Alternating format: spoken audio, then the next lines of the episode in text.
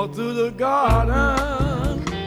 Pues vamos con las series. Ya saben que le estamos dando unas semanas de descanso a nuestra experta, Mar Grandío, y que le hemos pedido a nuestros compañeros que nos hagan un sesudo análisis de las series que han visto para ver cuáles nos, nos recomiendan. Y hoy le ha tocado el turno a Lola Martínez. Lola, buenas tardes. Hola, hola Marta. Ay, qué emocionada estoy y qué ¿Has nerviosa. visto? Es que además no, no es, eh, hace mucho que no estamos así en, en antena y hace mucho también que no hablamos en persona. Y que no nos vemos.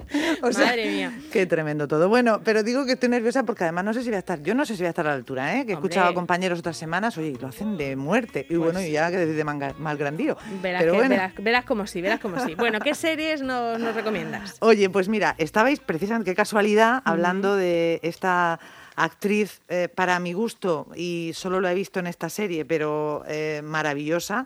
Eh, ha sido para mí un descubrimiento, Anya Taylor-Joy, eh, porque efectivamente se ha estrenado Emma, esa película eh, basada en la novela de Jane Austen, y resulta que es la protagonista también de la serie que yo os propongo, que se llama Gambito de Dama. ¿eh? Y para empezar, bueno, ya he dicho que ella, fantástica, pero ¿tú sabes lo que es un gambito de dama? Porque yo no tenía ni, Yo, a mí me- idea. ah, yo sé que tiene algo que ver con el ajedrez, Ahí pero está. no, pero no sé más, ¿eh? Ahí está. Yo es que de ajedrez sé lo justo, más bien nada. Exacto. Entonces, pero bueno, eh, eh, te asustas un poco al principio cuando dices, pero a mí me va a gustar esta serie, Dios Una mío. serie si de ajedrez, claro, es que es un poco... Eso, pues eh, resulta que hasta aprendes y te lo pasas en grande porque está muy bien hecha. Tiene un montón de trampas, eh, todo hay que decirlo, porque quien sabe de verdad de ajedrez dice, vamos a ver, una partida de un campeonato del mundo de estos que jugaban, pues los que nos suenan a todos, eh, Kasparov, eh, Karpov, estos, ¿no? Los rusos estos y, eh, en fin, el Bobby Fischer americano, que es el que más nos suena a todos, es una partida de un campeonato del mundo no es solo una partida, son muchas, son muy largas. Eh, claro, la serie está plagada de trampas en este sentido porque las partidas son muy rápidas, pero están bien hechas. Están muy bien hechas según quien entiende de esto de- del ajedrez.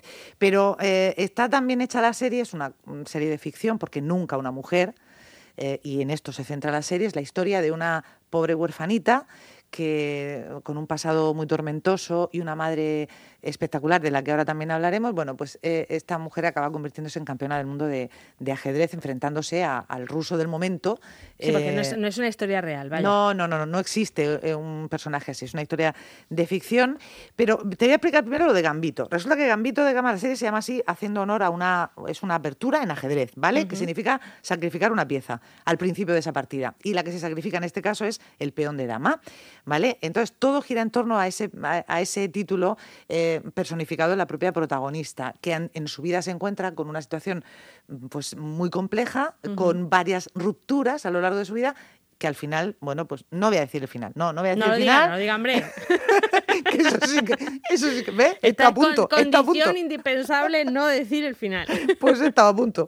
Bueno, eh, la cosa es que la serie funciona, según dicen, porque eh, bueno, ha estado muy bien asesorada por eh, un gran maestro como es Pandolfini en esto del, del ajedrez. Incluso el propio Kasparov ha asesorado a los guionistas para que cuando aparezcan pocos, pocos momentos de esas partidas sean creíbles y sean reales. Y quien sabe de ajedrez dicen que efectivamente los planteamientos están muy bien.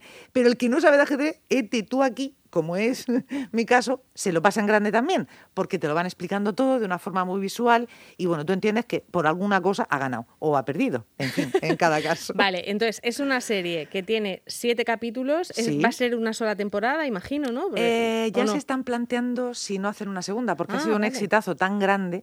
Eh, está basada en una novela de Walter Travis que se llama igual, Gambito de Dama, eh, y, y lo que cuenta mm, es eso, la historia de esta niña desde que llega a una institución, a un orfanato eh, cristiano, eh, con tan solo mm, ocho o nueve años eh, después de una muerte fatal de su madre, hasta que, bueno, pues todo lo que es su aventura con el mundo del ajedrez. Entonces, el reparto es mm, maravilloso, pero yo creo que en el fondo lo que es la serie eh, en Netflix está últimamente eh, pues, eh, defendiendo mucho el tema de la lucha racial, el Black eh, eh, Lives Matter, ¿verdad? Y también temas relacionados con el feminismo. Y si no, yo creo que esto es un auténtico canto a la igualdad entre hombres y mujeres. Escucha un poquito el tráiler, si te parece, Marta, vale. y a ver qué te parece. Deja que hablen, ignóralos. Aparecerán hombres en tu vida y querrán darte lecciones. No por eso son más listos. Deja que hablen, ignóralos.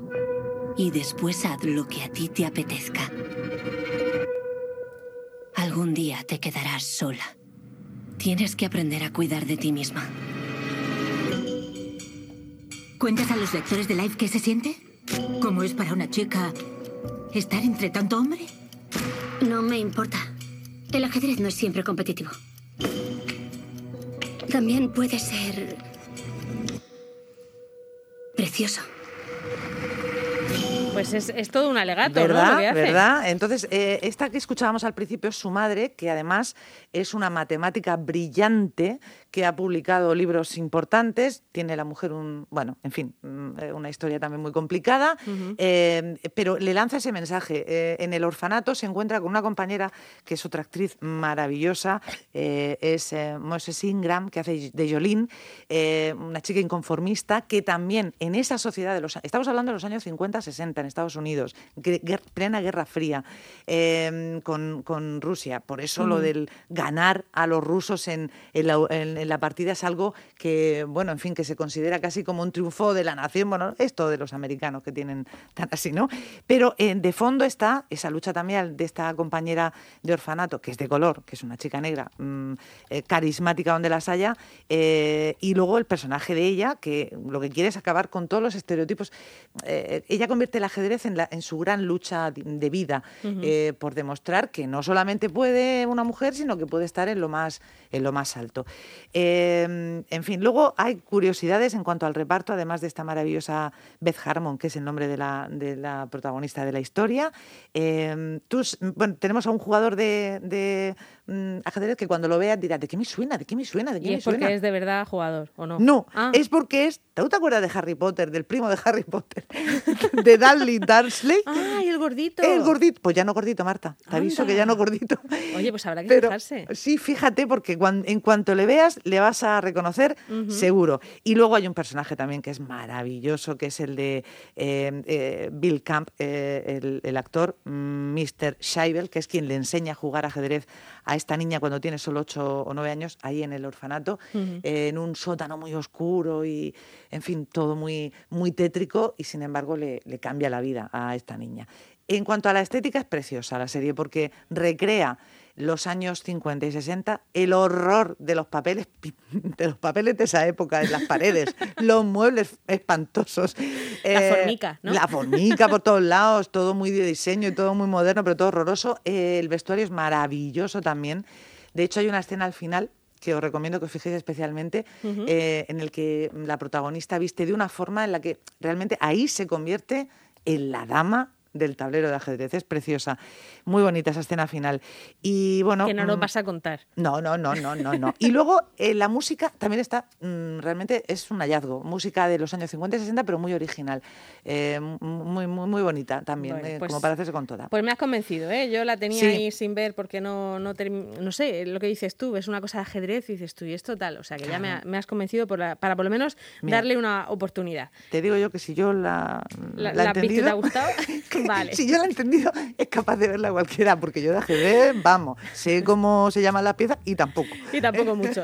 Bueno, ¿y qué más? Vale. Porque ibas a, ibas a recomendarme también una serie clásica, ¿no? Sí, eh, bueno, dos, dos, dos de fantasmas, porque como en la semana pasada fue lo del tema este de, del, eh, el- De Todos los de Santos, ¿eh? Halloween. Claro, Halloween. ¿Tú has visto las de las maldiciones de eh, Bly Manor? Bueno, la primera fue la de Hunting Hill. Sí, la- son, son dos de series. Hill No, no las he visto porque yo es que las de miedo no. no... Ay, pues escucha, esta de Blade Manor, la de Hill House menos, es bastante, pone los pelos bastante de punta, pero la de Blade Manor, Blade Manor o como se diga, esta segunda que han sacado está coincidiendo con este Halloween, eh, te, eh, te- te da miedo, pero sobre todo es una de fantasmas clásica, está basado en otra vuelta de tuerca y lo más bonito de todo es buscar fantasmas en los rincones, Ah. ¿eh? porque en cada escena hay un momento en el que dices, mira, mira, mira, mira esa sombra que hay ahí, en ese rincón, que hay ahí en la ventana. No te lo todo, dicen todo el tiempo hay. hay- Casi todo el tiempo. Sí, Hay apariciones que no te dejan explícitas en cámara, ya, ya, ya. pero que te divierten mucho buscándola. Y luego son muy buenos los fantasmas. Yo te recomiendo que lo veas esta. Te ¿Que son muy buenos bien. actores o que son.? No, que son buenos, los fantasmas de sí, que tienen un problema, pobrecitos míos, pero que en el fondo no son mala gente. Ah, bueno, vale, pues nada, entonces ya digo, también le daremos una oportunidad. Vale, y la clásica, la clásica, Marta, es que yo en esto de estos últimos meses necesitaba reírme, hija. Mm, Yo no sé tú, pero eh, ponerle un poco de alegría a la vida. Y me he vuelto a poner a ver Friends otra Anda, vez. Mira, eso lo hice yo el año pasado. Anda. Desde el principio, ¿no? Exactamente. Es que yo me he dado cuenta de que había muchos capítulos que no había visto. Yo también. ¿eh? Y lo que más me ha gustado, los cameos, yo el día que apareció Bruce Willis, que además apareció por una apuesta que se hizo con Matthew Perry, no sé si lo sabrás. No, no, sabía, sabía que, bueno, habían hecho una película juntos. Esto y, es. Y, entonces, dijo, sí. dijo Matthew Perry, "Eh, esto va a ser un éxito, dijo Bruce Willis, esta película, esto no va a ningún sitio. Y le dijo Matthew Perry, si triunfamos, tienes que salir gratis en, en En Friends. Friends. Y dijo Bruce Willis, pues vale. Oye, pues le tocó salir gratis en, Y en luego además se llevó un premio, eh, no me acuerdo si un Emmy, de, sí, sí, de mejor actor secundario o mejor actor de episódico, Sí, algo no así. me acuerdo Sí, cómo sí. se llama la película. Y luego eh, también cuando ves ahí a Brad Pitt de, de golpe y porrazo que no te lo esperas, Marta, y dices, Brad Pitt, ahí en el, en fin. La mm, película Falsas Apariencias, ¿eh? yo me reí mucho es, viéndola. También. Esto es. Bueno, pues qué fantásticos estos eh, chicos, eh, fantásticos todos ellos. Mm, La serie que yo creo que creó escuela, porque después Big Bang Se basa un poco en lo mismo y, y to- todas las que han venido después de gente que vive junta. Vienen y- de aquí, todas vienen de aquí. pasan. Sí, señor. Así que bueno, pues yo la recomiendo. Si necesitan reírse, pónganse Friends, que está entera también ahí en Netflix y en varias plataformas, y lo pasan un rato bien. Sí, porque los chistes han envejecido bastante bien, ¿eh? te sigues Sí, riendo con sí, ellos. Y luego la ropa. La ropa ha envejecido te peor. diviertes mucho viendo el pelo y la ropa. El Sí. pelo, esas sombreras que llevan en las primeras. Que por cierto, aquí en España, las primeras temporadas le llamaban.